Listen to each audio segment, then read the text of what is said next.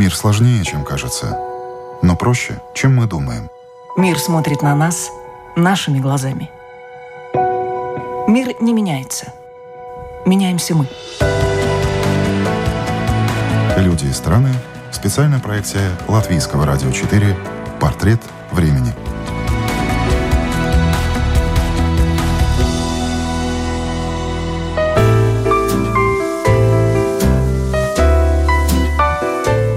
Время возможностей, говорят оптимисты. Какие уж там возможности, когда все хуже некуда, сетуют пессимисты. Пандемия коронавируса – кризис не совсем обычный, поэтому правы и и другие.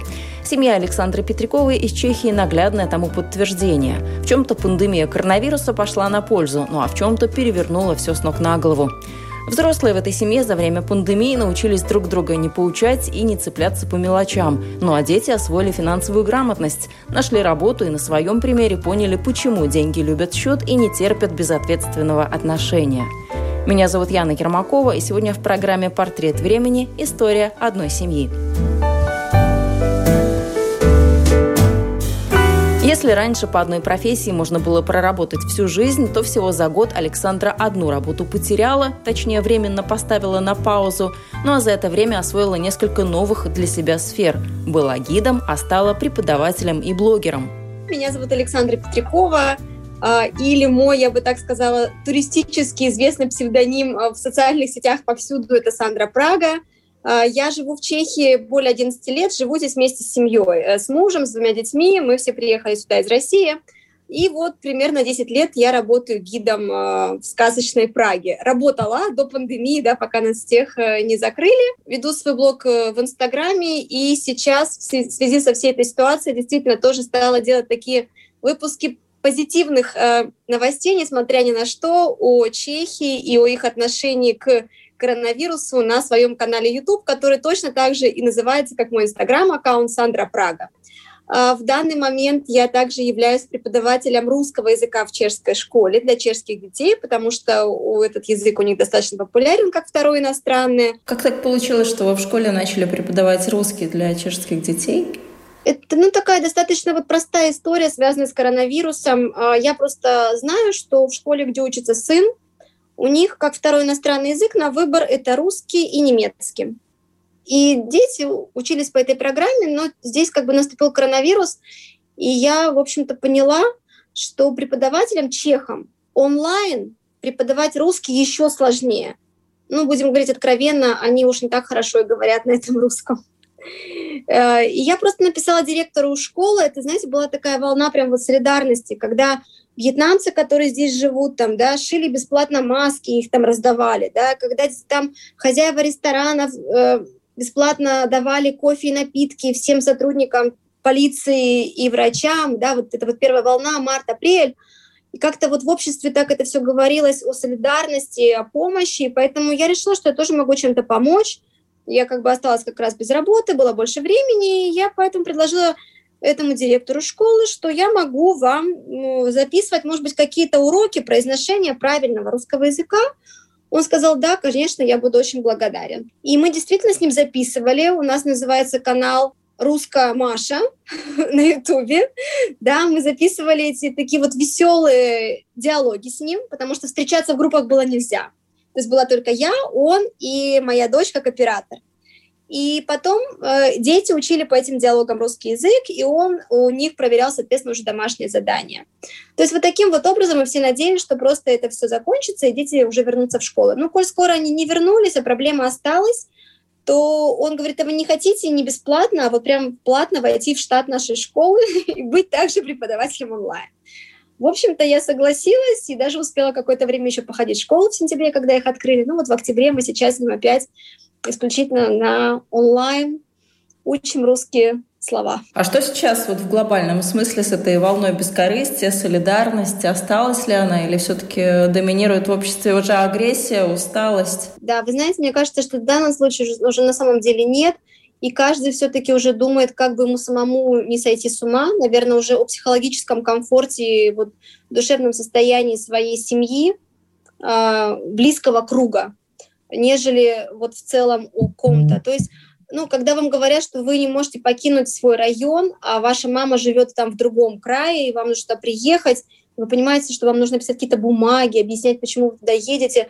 Конечно, вы больше озабочены тем, что ваша мама там осталась одна, да, и она тоже сидит и грустит без внуков, чем вот, знаете, сделать такое что-то общее для общества. И когда ты понимаешь, что вот эти все скандалы, то маски хотят надеть, и люди думают, кто-то там зарабатывает, то вакцины, то тесты, то уже думаешь, варитесь вы там сами, да, я буду уже заботиться исключительно о своей семье и просто ждать, когда это все закончится.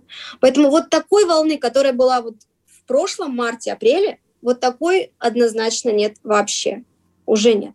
Как вам, как гиду, постоянно присутствовать в этих новостях, которые сейчас э, валятся буквально со всех сторон, потому что ну, ваша основная профессия вот до пандемии — это гид, это туризм, это рассказы о каких-то исторических зданиях, о каких-то процессах, а сейчас вам приходится фактически сидеть вот с утра до вечера в новостях, чтобы быть в курсе, чтобы знать, чтобы и на Ютубе в том числе рассказывать о каких-то новостях, о том, что в Чехии происходит. Вы знаете, мне, наверное, проще, потому что все-таки у меня первое образование, которое я получала в России, я была преподавателем, это кафедра финансы и кредит. То есть у меня абсолютно такой логический э, склад ума. Я очень люблю цифры, я очень люблю экономику. Понятно, что сейчас вся экономика завязана на политике, и этим я тоже интересовалась. Безусловно, как гид я не имела морального права высказывать свою точку зрения туристам относительно каких-то политических событий в любой стране, потому что мы все знаем, что споры о политике и религии никого не объединяют, а только ругаются люди между собой. И, конечно, это была большая ошибка, и свою точку я никому зрения не озвучила.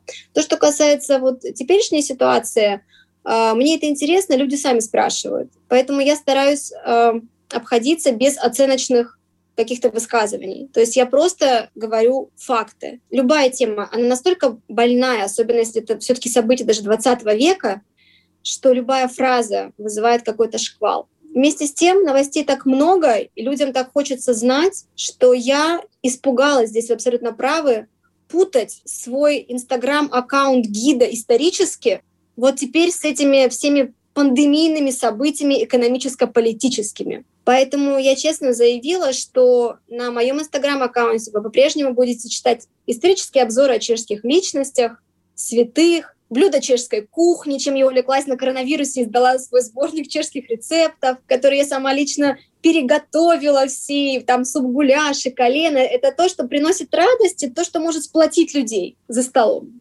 А если вы хотите знать какие-то новости, то, пожалуйста, на мой э, YouTube-канал.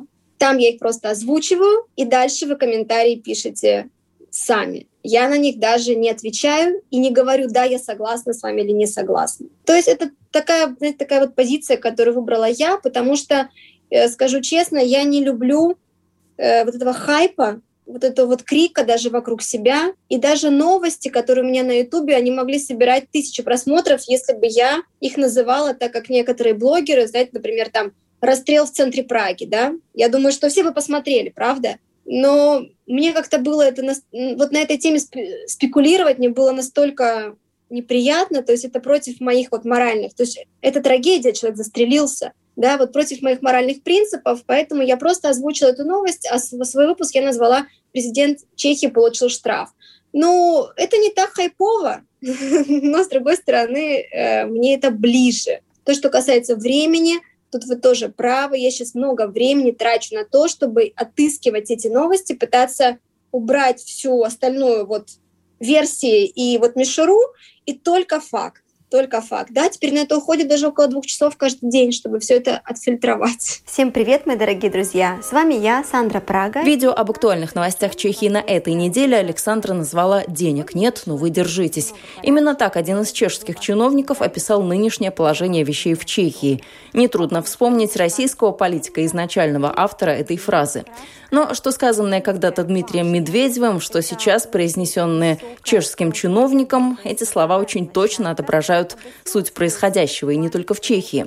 Чешские новости в последнее время просто кладезь какого-то абсурда. Если почитать информационные ленты, то с трудом верится, что все это действительно происходит. И тем не менее, вот она, новая реальность. Власти запретили снимать маску курильщикам, заявив, что это не повод подвергать других опасности.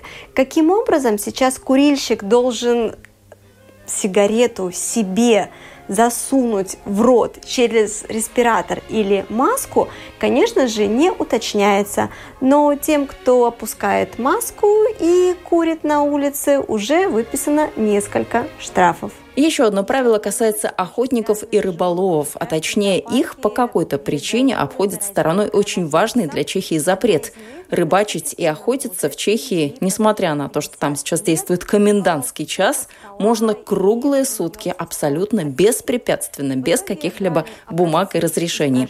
Причем ловить рыбу и отстреливать животных можно без маски и респиратора. И это в то время, как, например, гулять в парке без маски запрещено и карается штрафом. И даже комендантский час не действует, представляете? И поэтому чехи шутят, что они все сейчас будут рыбаками. Это единственный повод теперь выйти из, из, из дома ночью, да? Как они говорят, к любовнице, но с удочкой. Поэтому, ну, ну вот так. Но если в прошлую волну пандемии все заводили собачек, то сейчас все будут становиться действительно рыбаками. Это правда. Потому что охотникам стать сложнее. Но все-таки нужно лицензию получить. Но, но охотники тоже могут в любое время, где угодно. Даже собираться в группы для того, чтобы гнать животное. Ну и с охотниками тоже именно в Чехии в прошлом году была очень интересная история, когда охотники охотились про оленя, да, а олень вот так вот бежал-бежал мимо и утащил чье-то ружье случайно совершенно зацепилось за рога. Так что без курьезов не обходится. Не обходится. У чехов очень много курьезов с животными, и действительно я их тоже стараюсь озвучивать. У них был курьез на Рождество, когда мужчина э, вез карпа. Чехи едят на Рождество карпа. Как правило, они стараются привезти домой живого карпа. Он его купил э, в пакете целлофановом с водой и положил его на переднюю сидушку. В общем, карп каким-то образом смог оттуда вылезти и, и, и выпрыгнул. Э, на этого мужчину. В общем, тот, конечно же, потерял управление, ушел там куда-то в кувет. Ну, вот сказали, что Рождество не задалось. Один случайно открыл крышку унитаза и там увидел огромного питона в отеле, да, такое было общежитие, увидел питона. Мне всегда, меня всегда очень веселит юмор чешских полицейских, которые говорят, мы, конечно же, проведем расследование, как долго питон находился в отеле и сколько он съел из мини-бара, да, то есть, ну, вот такие вот такие вот моменты. Сейчас, наверное, вы знаете, что, что нашли крокодила в Чехии. Да, тоже читала. То есть сам хозяин предупредил об этом, и тоже комментарий полиции, я считаю, это просто феноменально.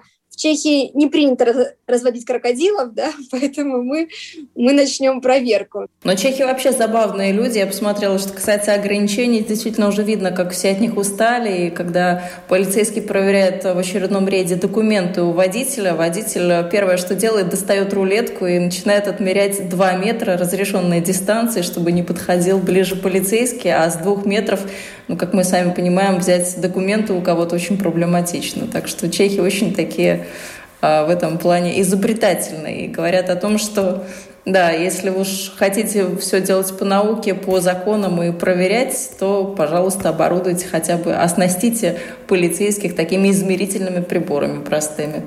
Или какими-то щипалками, да-да-да. Они, вы знаете, у них была интересная фраза, причем они сами про себя это говорят – мы такой народ, что как только закон какой-то выйдет, мы думаем, как бы его обойти. Мне, конечно, это напомнило другой народ, и не один, вот. но э, они были очень изобретательны на горнолыжных, например, курортах. Когда им запретили включать подъемники, они их выключили, но зато они расчистили такую полосу, и огромные машины возили людей просто на, на эту вот верхотуру с лыжами, а потом те скатывались. То есть формально они, конечно же, опять-таки соблюли все ограничения, да, все меры властей, ну а дальше уже пытались как-то выкрутиться. Это правда. Я думаю, что Чехи очень хорошо характеризует их автор, скульптор Давид Черный, скандальный. У него есть такие белые люди, загнутые, в очень интересном положении, да, и, и можно заглянуть в их попу и посмотреть, так вот такое ощущение, что мы сейчас все там, да, и вот говорят, что его работы становятся все более и более актуальными. Он делал, кстати, детей без лиц, да, и это тоже он говорил о бесполом существовании детей в 21 веке, о QR-кодах, которые будут у всех. Но тогда, 20 лет тому назад, ну, даже невозможно было подумать об этом, да? А сейчас вот, пожалуйста. Поэтому, наверное, это вот отражение их менталитета такое.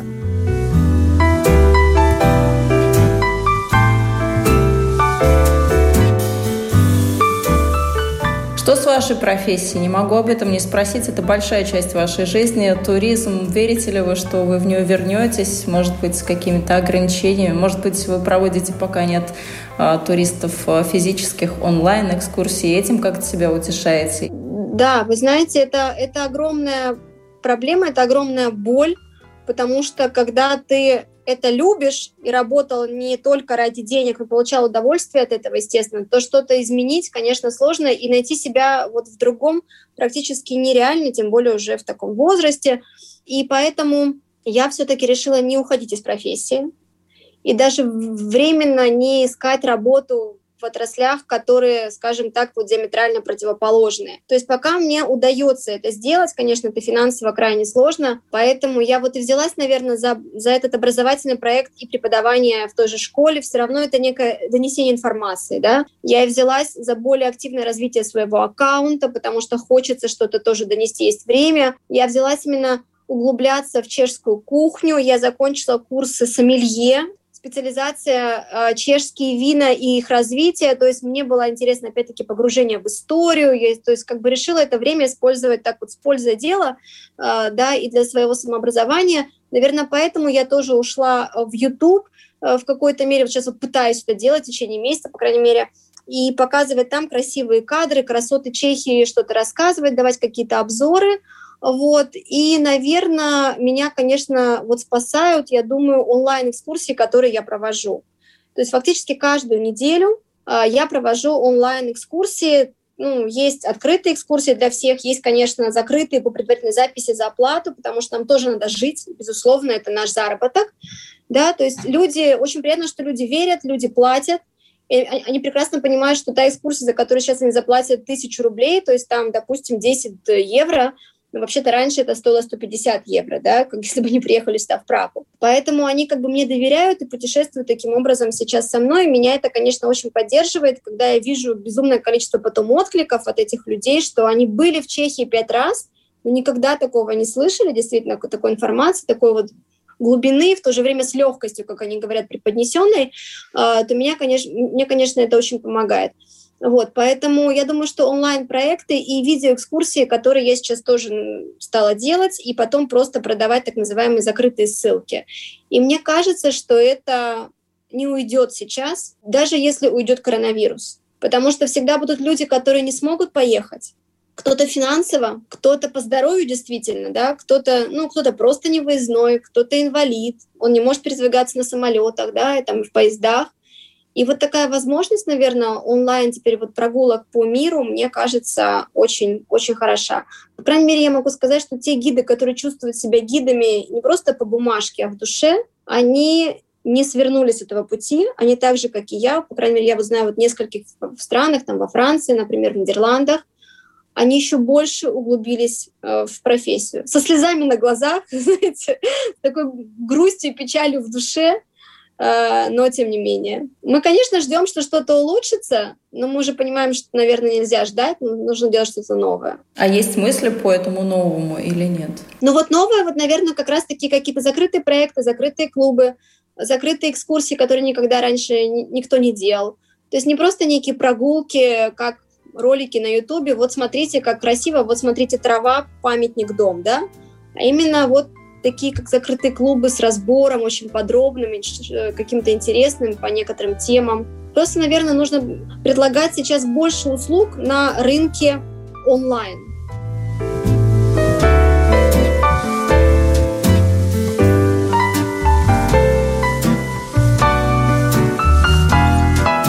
Но вы как человек со структурированным таким аналитическим мышлением и с финансовым бэкграундом в прошлом, вы помните еще кризисы, которые были до этого, и 97 -го года, и 2008 года кризис. То есть для вас это уже не первый кризис в вашей жизни. И переезд в страну в другую, это тоже стресс э, был. Для ваших детей совершенно все не так. Для них фактически это ну, такой первый серьезный кризис. Вот 15-18 лет, но фактически это первое, что в их жизни такое случилось. Как они смотрят на свое будущее, как э, вы с ними о будущем говорите? Да, э, то, что касается кризиса 98 года и 2011 был, и, и, и другие года, безусловно, это все было но нам казалось, что это экономический кризис, надо просто быть сильным и как-то выжить. Опять же, если у тебя есть какой-то материальный запас. А сейчас сложнее и нам, и детям, нам даже детям сложно это объяснить, потому что, по крайней мере, мы считаем, что это некий искусственный кризис, и тут уже от нас ничего не зависит.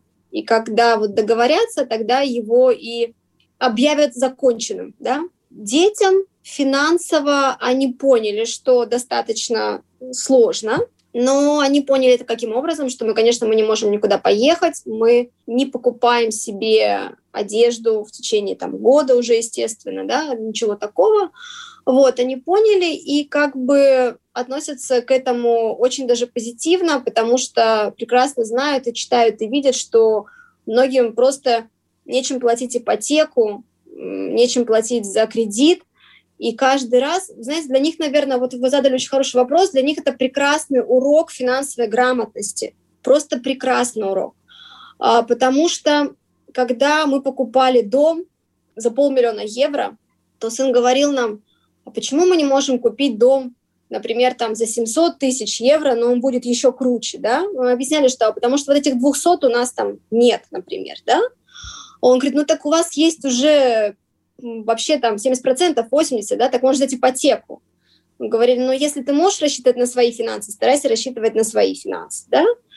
Вот. И вот это было в очень многом как бы сказано, когда у нас дочка училась в платной гимназии, и я при ней она видела, откладывала деньги на ее обучение вперед, она говорила, зачем ты это делаешь? Ты же можешь просто со своей зарплаты каждый месяц мне оплачивать эту гимназию. Я говорю, нет, пускай эти деньги у меня будут, потому что я не знаю, будет у меня завтра зарплата. То есть, дай бог, я сломаю ногу, я не смогу работать, а деньги платить надо. То есть они, они вот эти вот некие вот моменты, они не понимали.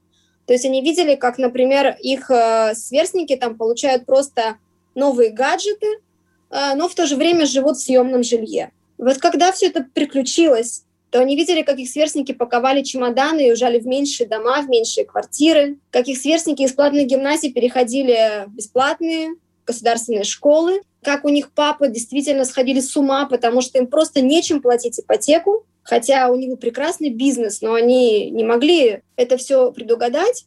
Поэтому сейчас они понимают, что нам нужны только деньги на еду и воду, да, как они шутят, еда и вода, все.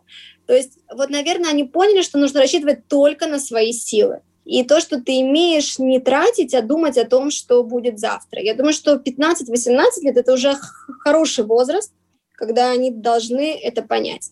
И дочка сейчас себе тоже нашла очень хорошую работу, сама себя организовала. Она преподает чешский язык, тем, кто живет здесь в Праге и не знает его, тем, кому нужно сдавать тесты на ПМЖ, на ПНЖ, русскоговорящим ребятам. У нее есть несколько клиентов, кстати, вот из Латвии, ну, из Прибалтики, да, вот там из других стран. Есть очень много из России студентов, которые хотят, хотят здесь поступать. Она зарабатывает эти деньги сейчас, она зарабатывает, и как бы она их теперь тоже не тратит. Она все время говорит, если вам надо, я вам отдам. Но мне очень приятно, понимаете, если раньше она говорила, я заработаю и пойду себе куплю сразу сумку Louis Vuitton, то теперь, имея возможность купить сумку, она ее не покупает, да? Говорит, пускай лучше полежат, мало ли что. То есть вот это вот соотношение, вот это вот понимание, да? Я говорю, ты не должен копить на, на люкс, ты должен его купить легко. Для этого ты должен быть миллионером, да? чтобы тебе это не ударило по карману. И теперь они как бы это очень четко поняли. Сын, сын тоже теперь подрабатывает и готов как бы нам помогать, ну, пока мы их, их, деньгами не пользуемся. И еще мы им объяснили, они поняли, что самое главное – это психологический комфорт и климат в семье. Потому что когда вы все вместе находитесь 24 часа в сутки, если кто-то кому-то постоянно лезет в личную жизнь, кто-то кого-то учит, то это просто невозможно выдержать. Это на самом деле дискомфорт. То есть мы стараемся друг друга откровенно, без необходимости не трогать. Ты занят чем-то в своей комнате? Слава богу, да? То есть я могу тебя просто попросить что-то сделать. Но если ты хочешь там лежать, лежи, не выходи, учись онлайн, сиди на балконе, дыши воздухом. Я тебе просто скажу, что я, например, хочу приготовить ужин. У меня плохое настроение, не могу приготовить ужин, ты приготовишь его сама. Но никакой претензии, потому что любая претензия сейчас вызывает просто скандал. То есть они поняли, что главное это, чтобы у каждого было свое пространство, и в жизни, когда они будут жить со своими партнерами, не надо лезть к человеку, надо ему давать свой какой-то э, вакуум вокруг него, да, он тоже должен образоваться, это такой вот пузырь э, для того, чтобы ему было комфортно. У них очень много детей, которые сейчас действительно убегают из дома. Увеличился процент насилия в семьях, это правда, в чешских семьях там э, бьют детей, моральное насилие, э, проблемы у мужей и жен, да. То есть вот, наверное, вот они это поняли. Вот такой длинный ответ, но смысл как бы вот в этом. У каждого должно быть свое пространство, никаких претензий другому в такой сложной ситуации, да, и думать о будущем, а не тратить все, что у тебя есть. Ну, из этого длинного ответа, мне кажется, очень много таких мыслей интересных по осознанности. Очень многому можно сейчас у вас научиться. Действительно, как же все-таки вот в этих условиях сохранять и психологический комфорт, и, в принципе, комфорт э, обычный. Но, наверное, вам играет на руку то, что большой дом, то, что вы сами себе предоставлены. И фактически мы сейчас с вами разговариваем в будний день. Вы можете по дому распределиться так, чтобы не мешать друг другу. Это вполне логично. В квартире, наверное, нет э, таких условий, особенно как вот раньше люди думали, что студия — это самое крутое, что может быть в жизни, этих перегородок нет, и вот в квартире-студии, наверное, все-таки это делать сложнее, чем в доме. Вы знаете, здесь, конечно, сто процентов, почему чехи тоже все ринулись хоть в какие-то дома за город, да, пускай они там стоят дешевле, но лишь бы только уехать за город. Конечно, огромная территория, э, вообще есть ну, площадь, и каждая комната отдельная, и у каждого она своя, это плюс. И, конечно, плюс это хоть какой-то участок, безусловно, это не огромные там поля и луга, да, но участок 8 соток, когда ты можешь выйти, просто подышать воздухом и походить по нему, это, конечно, да. Но мы всегда старались, когда мы только переехали в Чехию, у нас была трехкомнатная квартира, у нас уже было двое детей, как раз вот то, что принято в Европе, так называемая студия. Он же зал, он же кухня, он же рабочий кабинет, а, но мы все равно с мужем детям, несмотря на то, что это были очень маленькие, там 4 года было сыну, а, мы отдали каждому отдельную комнату. Именно как бы для их комфорта, потому что мы как-то уже люди взрослые, мы это можем уже как-то вот переварить и пережить, и фактически мы спали в зале, на кухне и в рабочем кабинете одновременно, да, то есть такое, а, вот. Ну, дети, в принципе, это ценят, э, это опять-таки к вопросу о том, что почему мы все время откладывали на дом, почему мы не отдыхали на Мальдивах, когда мы могли спокойно жить в какой-то квартире в центре Праги и кататься куда не захотим. Вот. Но теперь они ценят, что вот как бы мой дом, моя крепость, и это очень важно. То есть в такой ситуации тяжелой мы говорим о том, что э, ведь дети растут, и сколько будет кризис, неизвестно, и кто-то может выйти замуж или жениться. Э, но в таком доме, опять-таки, даже возможно проживание двух, как чехи говорят, генераций, да, двух семей. То есть как бы твоя э, личная жизнь, семейная жизнь, твое семейное счастье, оно не будет остановлено вот этим вот коронавирусом, потому что тебе просто будет некуда податься. То, что сейчас, например, происходит, когда молодые люди, они не могут да, взять ипотеку, потому что там нужен взнос, а взноса нет, а цены в Праге бешеные, а, а как бы работу они потеряли. Соответственно, это же тоже все сказывается потом на поколениях, да. Это отложенные внуки, это старые бабушки, это злые уже родители, когда они их родят в 45, да, в 50. Но это же, это ведь тоже все влияет потом опять и на здоровье этих маленьких детей. Поэтому дом, да, я с вами согласна, это большой плюс. Я сейчас не знаю, где они, то есть каждый занят своим э, делом. Еще есть гараж, где всегда может найти отдушину муж, да, то есть на коронавирусе было починено, отремонтировано огромное количество э, вещей. А также сделана уборка, перебраны все шкафы, да, и все прочее. Посажены цветочки рядом с домом. Это было в первую волну, да-да-да, именно так. Но все-таки, наверное, лукавите, когда говорите, что для такого дома нужна вода, еда. Наверное, нет, все-таки это обходится очень дорого в обслуживании. Я занимаюсь недвижимостью как раз-таки тоже и для наших туристов. Мы помогали в общем-то, я считаю, что в Чехии, опять-таки, сравнивая с другими странами Европы, например, Германия или Испания, невысокие коммунальные платежи. Самая львиная доля, безусловно, это если бы вы платили ипотеку. А то, что касается коммунальных платежей, я их могу, в принципе, озвучить. Вот за дом 280 квадратов и землю 8 соток. Мы платим налог раз в год. Этот налог примерно 70 евро. Согласитесь, это, ну, это, это, конечно же, смешно, да, то есть это, это фактически бесплатно. То, что касается ежемесячных э, платежей обслуживания, это в районе 80 евро в месяц за свет, а, столько же за газ, да, и примерно там, ну, 40 евро за воду. То есть пускай это выйдет у нас с вами 200 евро, да?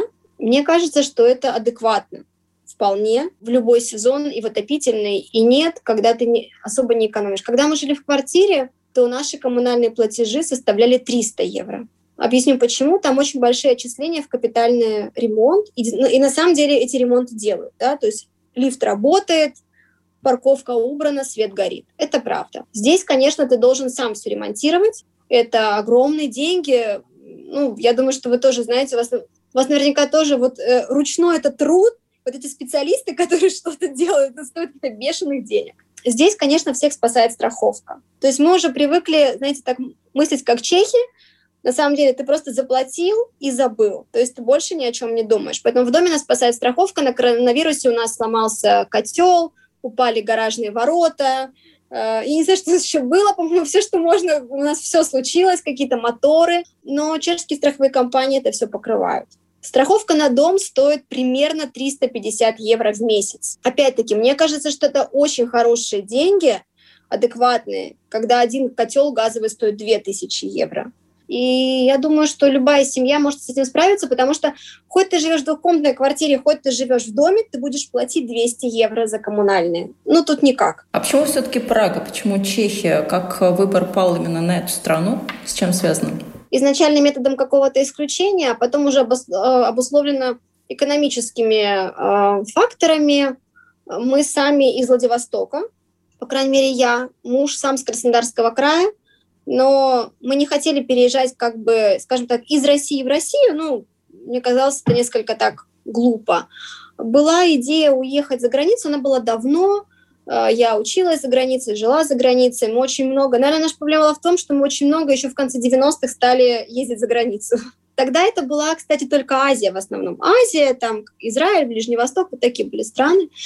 Вот. Как-то хотелось, ну, больше, что ли, бытового комфорта, я даже не знаю, не могу сказать, да, и возможности дать, потом уже, когда появились дети, детям дать выбор. То есть не отправить их в 20 лет учиться вдруг в Лондон, потому что менталитет уже все равно другой, ты его не изменишь ребенку, да? А сразу ему дать э, этот выбор, пускай он живет в Чехии, учится в Чехии, а потом куда хочет, может в Лондон, может в Чехию, может обратно в Россию. И мы стали тогда выбирать страны. Ну, естественно, все страны Азии, они сразу, скажем так, не рассматривались в силу разницы менталитета. Была возможность уехать в Израиль, у меня по моим корням. Но скажу честно, я люблю Израиль как турист, но чтобы как житель Израиль надо прямо любить. Нужно быть сионистом, чтобы все это вот принимать. Мы бы там не смогли жить. Была возможность уехать в Германию по бизнес-иммиграции, именно как вложение денег, потому что мы не хотели ехать на социал, чтобы нас там проверяли, и государство нам что-то там контролировало, да. Вот, была возможность уехать в Германию, но мы были люди на тот момент далекие от Европы, это абсолютный факт. Менталитет у нас был не европейский, а скорее э, русско-азиатский. И Европа для нас была, знаете, чем-то вообще непонятным и только ассоциативным рядом. То есть я, наверное, сейчас скажу вещи абсолютно неполиткорректные, но Франция — негры, да, вот такая ассоциация, да, там Италия какие-то там нищие итальянцы на юге и Козаностра, да, ну вот, вот такое, да. Болгария это вообще не до Европы, о чем, собственно, речь, да, там. Ну, то есть такой целый набор стереотипов, да, о странах. Да, вот прям полный, вот прямо полный, да. То есть э, скандинавские страны, ну, мы тогда даже и не знали, если есть какая-то миграция или нет, да, там детей у них забирают сразу. Ну, то есть вот такое, да. Лондон, не, ну если бы мы были там какими-то чеченскими террористами или там олигархами, то вот, наверное, нас, бы там приняли, да? Германия, арабы. Ну, то есть вот все. Вот как бы круг замкнулся, да? была еще Испания, а, и как раз очень многие, я знаю, ехали, и там красивые дома, и море, и нам все говорили, вы же с Владивостока, вам нужно к морю, потому что как, как же вы без этого моря? Но тут уже сработала чистая экономика, потому что как раз Испания, вот этот вот кризис у них очень тяжелый, Португалия, да, и тут уже я как экономист даже стала смотреть какие-то страны, и вдруг мне говорят, слушай, знаешь, вот есть такая Злата Прага, какая Злата Прага? Чехословакия, что ли? Ну, то есть вот все еще в, в тех были каких-то мы ассоциациях, я стала смотреть именно Чехию. И оказалось тогда, да, что в Прага входит в 50 лучших э, городов по уровню жизни в мире. И так она, кстати, эту пальму постоянно держит, она в первой десятке, двадцатке, вместе с Веной, например, да, там с Сиднеем, со Стокгольмом, такими городами, да. Вот, что оказалось, у них самая развитая экономика на постсоветском пространстве. То есть мы говорим, когда вот распался этот блок, этот СЭФ, да, то есть они, они смогли, они хитрые, у них слово «хитрый» — это умный, кстати, да?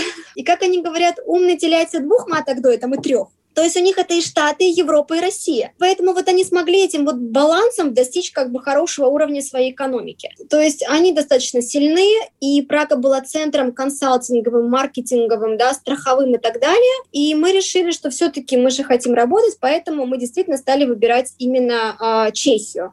И вот так вот Чехия, а еще же братья-славяне, а еще же без каких-то стереотипов религиозных. Ну, то есть хочешь верь, хочешь не верь, в принципе, Чехия страна атеистическая, да, и особенно-то не сильно они и толерантны, оказывается. Ну, по крайней мере, то есть мальчикам не говорят в школах, что ты попробуй быть э, геем, может быть, тебе понравится. То есть мы категорически против этого, и чехи тоже. То есть если ты таким стал, да, это твое дело, ради бога, но вот это вот навязывать на больную детскую психику, нам кажется, это неуместно. Слава богу, что чехам также ничего не изменилось. И мы решили, что это будет просто вот так, вот знаете, Чехия. И вот именно по этой причине мы ее выбрали. Почему Прага, а не другой город? Потому что опять в силу нашей отсталости на ту пору умственной, мы не знали других городов в Чехии, кроме Праги. Я вам могла назвать сходу 20 городов в Японии, но я не знала городов в Чехии. Нет, я еще знала Карлову. Но я понимала, что это, конечно, пенсионерский город-курорт, ну, такой, да, вот уже стереотип, но что там делать? Опять дети. У нас дочка тогда уже занималась, она снималась э, в модельном бизнесе, ей было 7 лет, ее фотографировали японцы на журналы, и поэтому нам казалось, все же киностудии в Праге, театры в Праге, кино в Праге, вся эта индустрия в Праге, значит, нам нужно только в Прагу, для детей как бы и вот для себя. Поэтому сначала Чехия, а потом Прага. Э, других вариантов у нас не было вообще. Но и не пожалели. Вот это, вы знаете, мы, нет, мы не пожалели, и самое главное, что даже сейчас, возвращаясь из других стран, хороших стран, где мы хорошо отдыхаем, везде есть свои, конечно, проблемы. Ну, вот у меня, например, живут родители в Германии. Возвращаясь из Германии, из Испании, мы летели на самолете из Франции. Детям очень нравятся Нидерланды, Амстердам. Они каждый раз говорят, господи, слава богу, наконец-то Прага. То есть, э, да, там хорошо, но мне туда не надо, да, то есть, и, и вот сейчас они говорят, как только откроют границы, мы поедем в Амстердам, давайте дня на три, потом дня на пять в Париж. Я говорю, да, а потом в Прагу. Все. То есть никаких мыслей о том, что где-то даже остаться, потому что они оставили российский менталитет, и они впитали в себя чешский менталитет. И в, в чешском менталитете э, а, все-таки люди не очень терпеливые и толерантные, будем говорить, когда идет столкновение культур а в Европе оно идет, и для них прямо, знаете, такой страх. То есть, например, в Берлине, то есть дочка, когда увидела большое количество выходцев, наверное, это были турки, я не знаю, возле музея, делали какие-то дрифты на машинах, так себя вели, она была в шоке. То есть наша полиция бы заломала, прям заломала бы сразу, да, спорить с полицейскими не надо. То есть когда на нее в Нидерландах, нет, она очень толерантная была, потому что все-таки учат, что нужно всех любить, вот, и, конечно же, мы не можем говорить, что негры — это негры, хотя мы пытались объяснить разницу, что есть негр, а есть это оскорбительное вот нигер, да, то есть мы не к этому относимся, нет, мы просто говорим, что есть азиаты, есть негры, есть белокожие, ну, ничего здесь такого нет. Вот, но на пляже один из таких вот афроамериканцев очень громко сделал музыку прямо под нашими ушами, я подошла его попросить, сказала, извините, пожалуйста, как бы, сэр, и он начал орать на меня. Он начал на меня орать, и даже наши дети, выросшие в Европе, говорят, мы готовы были его растерять. Почему он так себя ведет? Я говорю, ну потому что ему так можно. Она говорит, давай за полицией. То есть мы привели полицию, а он говорит полицейским, они меня оскорбили, они оскорбили мой цвет кожи. То есть вот в Чехии вот эта байка не пройдет. И здесь себя ведут все очень прилично. Здесь, здесь очень большое количество же арабов, вы знаете, тоже в Праге. И это очень организованная община, это очень такая честная община, как бы, чтобы не говорили, у них э, обменные пункты, у них бизнес ювелирный, они очень приятные люди, то есть э, они тебе не навязывают да, свои правила, и к ним применяются те же нормы закона, что и к чехам. Их никто не охраняет как краснокнижных животных за другой там цвет кожи или другую религию. И они к этому привыкли. Поэтому, наверное, вот такие, знаете, небольшие страны все-таки, которые сохраняют свой менталитет, свою культуру. Я думаю, что и Латвия к ним тоже относится. То есть не такая, мне кажется, она толерантная, как Германия, по крайней мере, в душе, я думаю так. И Польша, кстати, к ним относится, да, и Словакия в том числе, и Словения, да. Вот, наверное, такие страны нам все-таки ближе. Как и чем живет современное чешское общество, какие открытия случились за год пандемии, как сохранить хорошее теплое отношение внутри семьи и как видеть что-то хорошее, даже когда кажется, что нет надежд на светлое будущее. Об этом мы говорили жительницей Праги, гидом и преподавателем русского как иностранного Александрой Петряковой. Следите за нашей сегодняшней собеседницей в Инстаграме и на ее канале в Ютубе Сандра Прага и узнайте больше о жизни в Чехии. Ну а на этом я, Яна Ермакова, на сегодня с вами прощаюсь. Вы слушали программу «Портрет времени» и встретимся ровно через неделю. Всего доброго.